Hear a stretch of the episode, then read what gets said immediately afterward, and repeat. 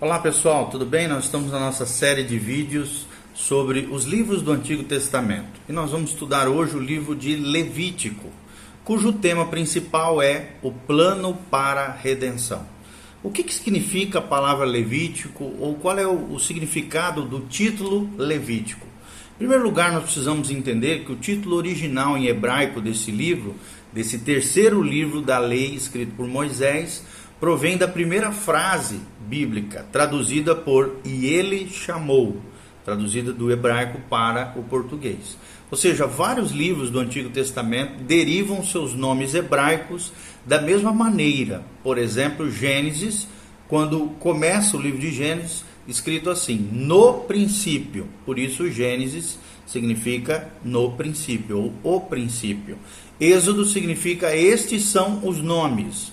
Né? E o título Levítico vem da versão grega Septuaginta, que foi a Bíblia, né, traduzida por 70 sábios na cidade de Alexandria, do Antigo Testamento em hebraico para o grego, grego koine aqui, que era a Bíblia que Jesus lia, né? Então, quando essa versão grega Septuaginta do Antigo Testamento foi traduzida para o latim, chamada como Vulgata, foi traduzida Levítico pela palavra Leviticon, que significa assuntos dos levitas. Né? Nós vemos isso lá no capítulo 25, 32 a 33. Então, embora o livro aborde as responsabilidades dos levitas, o que é muito mais significativo é que todos os sacerdotes são instruídos sobre como devem ajudar o povo quanto ao culto a Deus e o povo, por sua vez, é instruído sobre como viver uma vida santa diante de Deus. Os escritores do Novo Testamento citam o livro de Levítico mais de 15 vezes. Então, dá ele a legitimidade, a autenticidade como um livro inspirado por Deus. Quem foi o autor e a data? As questões relativas à autoria e à data são resolvidas pelo versículo final do livro, quando a Bíblia Sagrada revela o seguinte: São esses os mandamentos que o Senhor ordenou a Moisés no Monte Sinai para os israelitas. No capítulo 27 fala sobre isso. Então, o fato de Deus ter dado essas leis a Moisés, capítulo 1, 1 aparece 56 vezes nos 27 capítulos de Levítico. Ou seja, além de registrar as, as pres prescrições detalhadas, o livro apresenta também crônicas de diversos fatos históricos relacionados às leis de Deus. Né? O capítulo 8, capítulo do 8 ao 10, capítulo 24, ou seja, o êxodo ocorreu em 1445 a.C., o êxodo do povo de Israel. Nós, nós já falamos um pouquinho sobre isso no vídeo anterior sobre o livro do Êxodo. E o tabernáculo foi concluído um ano mais tarde, conforme relatado em Êxodo 40, 17. Levítico, então, retoma o registro a partir desse ponto, possivelmente revelado no primeiro mês de Abib ou Nissan, Nisan, né? do segundo ano após o Êxodo.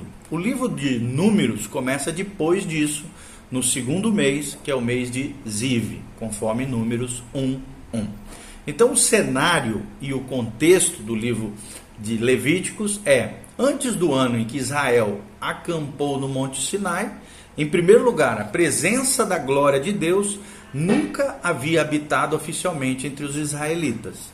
Em segundo lugar, nunca havia existido um lugar central de adoração como o tabernáculo de Moisés. Em terceiro lugar, não havia sido dado um conjunto estruturado e regulamentado de sacrifícios e festas.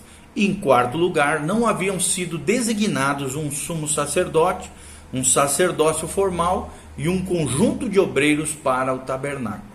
Ou seja, no fim de Êxodo, os pontos 1 e 2, que nós já falamos, a presença da glória de Deus e nunca havia existido um lugar central de adoração, já haviam sido realizados, exigindo então, desse modo, que os elementos 3 e 4, que nós já falamos para vocês, não havia conjunto estruturado, regulamentado de sacrifícios e festas, e nem havia sumo sacerdote, nem obreiros, né? É onde Levítico se encaixa, se organiza em todos esses quatro princípios mencionados para vocês. Em Êxodo 19, versículo 6, Israel é chamado para ser um reino de sacerdotes e uma nação santa diante de Deus. Levítico, por sua vez, apresenta a instrução de Deus para o novo povo redimido, ensinando a eles a como obedecerem a Deus e o modo como deveri deveriam cultuá-lo. Até esse momento, para saber a maneira como deveriam cultuar a Deus e viver perante o próprio Deus. Israel dispunha apenas de registros históricos dos patriarcas e de forma oral, até os escritos de Moisés, que daí mudaram isso, onde houve os cinco primeiros livros da vida, da Bíblia.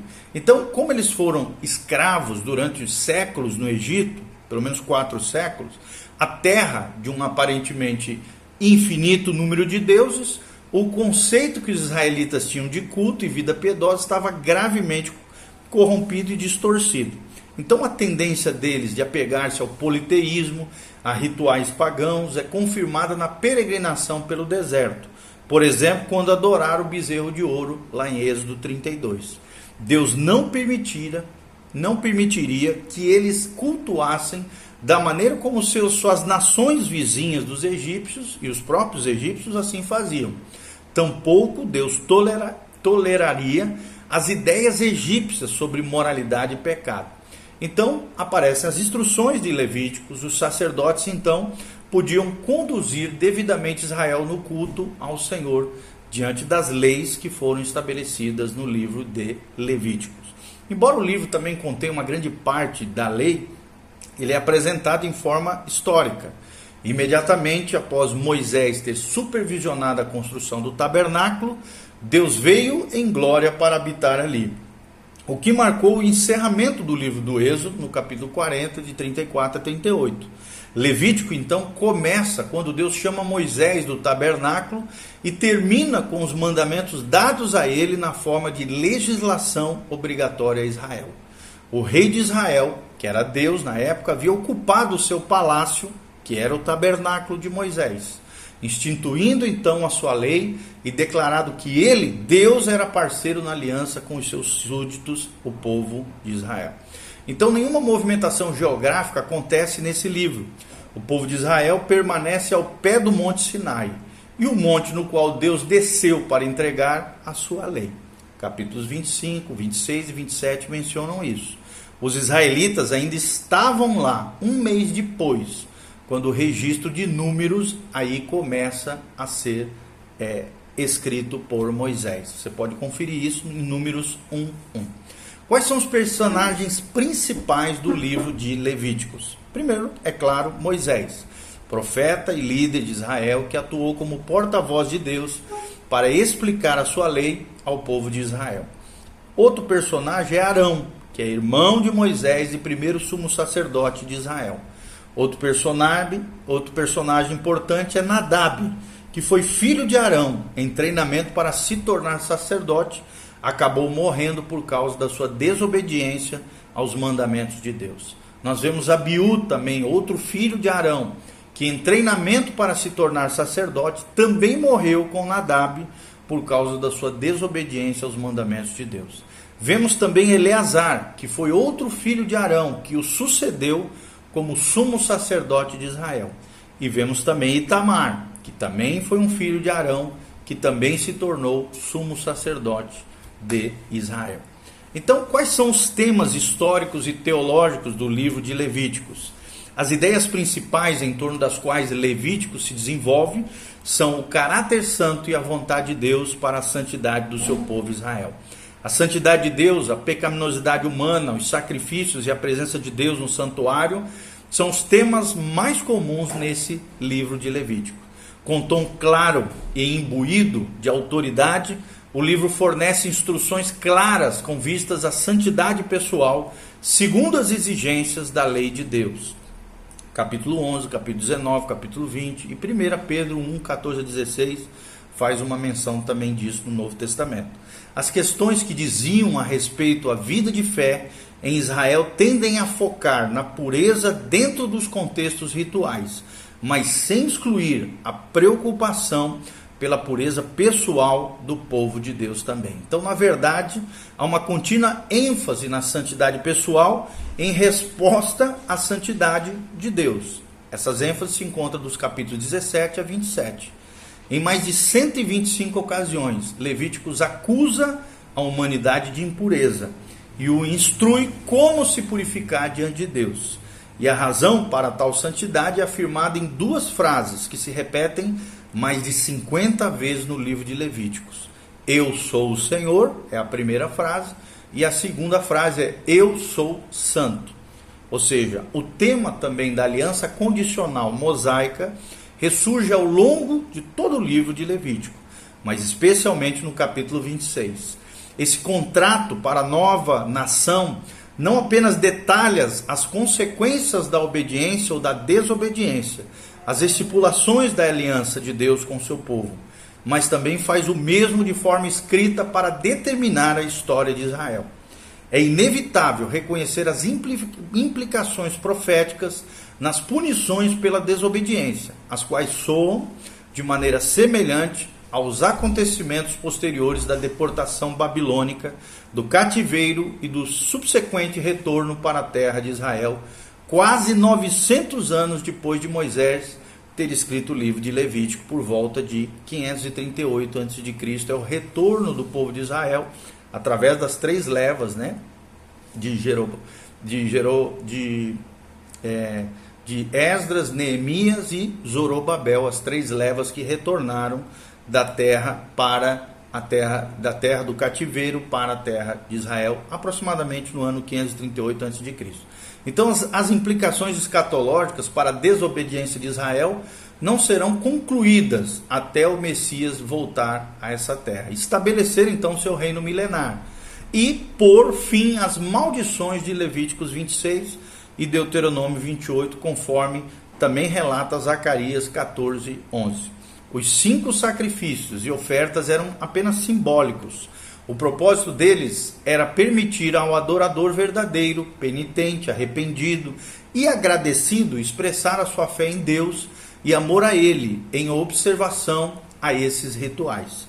Quando o coração não estava penitente e agradecido, Deus não se comprazia, ou não se alegrava com o ritual, conforme nós vemos em Amós 5, de 21 a 27. As ofertas eram queimadas, simbolizando o desejo do adorador de ser purificado do pecado e elevar também uma fumaça fragrante em verdadeiro culto ao Deus verdadeiro. O grande número de pequenos detalhes na execução desses rituais objetivava ensinar exatidão, precisão que se manifestariam na maneira como o povo obedeceria às leis morais e espirituais de Deus e em como reverenciavam cada faceta ou característica da sua palavra. Quais são as principais doutrinas do livro de Levítico? Primeiro, a doutrina do sacrifício. Que doutrina é essa? Que Deus exigia sacrifício das pessoas para expiar o pecado. Nós vemos isso em vários trechos da palavra de Deus, mas principalmente aqui em Levítico 1:3, Levítico 16:3, Levítico 17:8 e no Novo Testamento tem menções disso em Hebreus 2,17, 1 João 2,2, Romanos 8,3, Romanos 12,1 e Mateus 5, 23 a 24. Segunda doutrina é a santidade, o atributo que resume o caráter perfeito de Deus.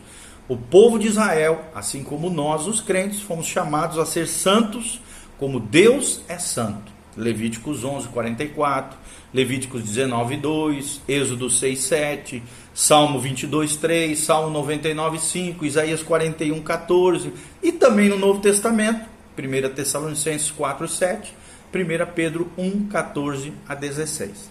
Terceira doutrina é Israel como nação santa de Deus, ou seja, as pessoas mediante as quais Cristo entraria no mundo para ser o redentor de toda a humanidade. Está em Levítico 26, 42 46, Hebreus 8, 16 a 13 e também em outros trechos da palavra de Deus. Ou também a outra doutrina muito importante, a doutrina das ofertas, ou seja, formas de adoração a Deus, para expressar um coração penitente, ou seja, quebrantado, arrependido, mas também um coração agradecido pelo favor de Deus, conforme nós vemos em Levítico 1, de 1 a 17, e em Gênesis 4, 4 a 5, Deuteronômio 16, 10, no Novo Testamento, nós vemos em 2 Coríntios 5, 21, 2 Timóteo 4, 6, também fala sobre a oferta como um coração, expressão de um coração penitente, arrependido e um coração agradecido a Deus. Outra coisa muito importante é o que nós vamos falar agora, que são as palavras-chave do livro de Levítico. A primeira delas é a própria palavra oferta, que em hebraico significa korban, Q-O-R-B-A-N. Essa palavra é derivada do verbo trazer para perto e literalmente significa o que traz para perto de Deus. O fato de que os israelitas podiam se aproximar de Deus para trazer presentes a ele revela sua misericórdia. Apesar das pessoas serem pecaminosas e rebeldes, Deus instituiu um sistema sacrificial por meio do qual o povo podia se reconciliar com ele. Os sacrifícios prenunciavam a morte de Jesus na cruz, a oferta final, aquela que pôs fim às necessidades de outras ofertas. Por meio da morte sacrificial de Cristo, fomos reconciliados com Deus de uma vez por todas, conforme Hebreus 10, 10. E uma resposta adequada à morte de Jesus por nós é oferecermos a nossa vida como um sacrifício vivo a Deus, conforme nos relata Paulo em Romanos 12, 1. Segunda palavra-chave é porção memorial, que em hebraico significa ascará, A-Z-K-A-R-A-H, que é a porção memorial de uma oferta de cereal, que era uma porção representativa queimada no altar em substituição à quantidade ou à quantia total né, das, da, dos cereais. O restante era um presente para o sacerdote a fim de apoiá-lo em seu ministério sacerdotal. A palavra para porção memorial está relacionada ao verbo hebraico zakar, que significa lembrar, significa lembrança por parte do adorador do caráter gracioso de Deus e de sua generosidade, principalmente a lembrança e bênção de Deus com relação ao adorador. Porção memorial, azará e zakar, que significa lembrar. Terceira palavra é sangue, que em hebraico significa dam, D-A-M. Está relacionada à palavra hebraica Adam, que significa vermelho, né? a palavra que deriva Adão. Se refere a sangue, podendo ser o sangue dos animais, em Êxodo 23, 18, ou de seres humanos, em Gênesis 4, 10. A palavra sangue também pode representar a culpa de uma pessoa, como podemos entender pela frase merece a morte é preciso que sangue seja derramado. Isto é, ele é responsável pela sua própria culpa lá em Gênesis 29. O Antigo Testamento iguala a vida com o sangue, em Gênesis 9:4, Deuteronômio 12:23, que vividamente ilustra a santidade da vida humana, né? A santidade da vida humana lá em Gênesis 9:6. Segundo o Novo Testamento, sem derramamento de sangue não há remissão de pecados. Hebreus 9, 22. Portanto, a ênfase no sangue nos sacrifícios do Antigo Testamento apontam para o sangue de Cristo e o sangue que Cristo derramaria, isto é, a vida que ele daria por nós, por amor a nós, revelado na cruz, Romanos 5, 9 e 1 Coríntios 11, 25 a 26. A outra palavra muito importante do livro Levítico é jubileu que em hebraico significa Yobel, Y-O-B-E-L. Literalmente significa carneiro ou chifre de carneiro. Esse termo está associado com o ano do jubileu em Levítico 25:10 e em Números 36:4. O quinquagésimo ano era um ano de jubileu para os hebreus, marcado pelo toque das trombetas no capítulo 25, 9 de Levíticos. Durante aquele ano, os israelitas eram instruídos a praticarem a liberdade, ou seja, dívidas eram canceladas, escravos eram libertos, a terra descansava, a propriedade da família era resgatada. O fato de Jesus citar Isaías 48, de 8 a 9, parece indicar que ele igualou o seu ministério terreno aos princípios do ano de jubileu. Ou seja, Jesus foi esse, quem cancelou as nossas dívidas, quem nos libertou da escravidão, quem nos fez descansar nele e quem nos deu uma propriedade, uma herança que pode ser resgatada nele através da fé de família de Deus. Olha que coisa tremenda e maravilhosa que nós aprendemos de maneira simbólica, metafórica no livro de Levítico acerca de Jesus. Qual é o caráter de Deus revelado no livro de Levítico? Primeiro, Deus é acessível, capítulo 16, de 12 a 15. Segundo, Deus é glorioso, capítulo 9, 6 e versículo 23. Deus também é santo, no capítulo 11, de 44 a 45. E Deus se ira, no capítulo 10, versículo 2. Como é que aparece Cristo em Levítico, além disso que nós já abordamos? As instruções claras de Deus a respeito das ofertas em Levíticos apontam para o sacrifício expiatório de Cristo. Como os sacrifícios das pessoas representavam apenas uma remoção temporária dos pecados de Israel, era necessário que fossem continuamente ou anualmente repetidos. Jesus viveu uma vida perfeita na terra e se apresentou como sacrifício final por toda a humanidade.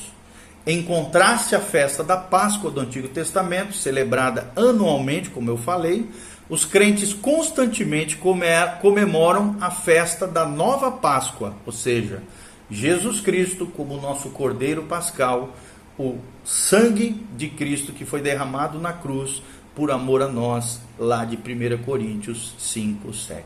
É assim que se revela Cristo no livro de Levítico. E é assim que nós encerramos esse vídeo, segundo a graça de Deus e a direção do Senhor. Então dê um joinha no nosso vídeo, faça seus comentários, aprenda mais acerca dos livros da Bíblia e também siga as nossas redes sociais, né? Aí clicando no link do YouTube ali, quando você coloca ali nas informações desse vídeo, aparece todas as nossas redes sociais, os sites da Igreja Betel. Você pode ofertar na nossa vida também ou na igreja. Fique à vontade. Que Deus te abençoe em nome de Jesus. Lembre-se, Maranata vem Senhor Jesus, Jesus está voltando, põe em ordem a tua vida, ande em santidade, obedeça a palavra de Deus, a lei do Senhor que é perfeita, abençoadora, tremenda e poderosa. Um abraço, beijo do pastor Giovanni, Deus vos abençoe em nome de Jesus. Amém e amém.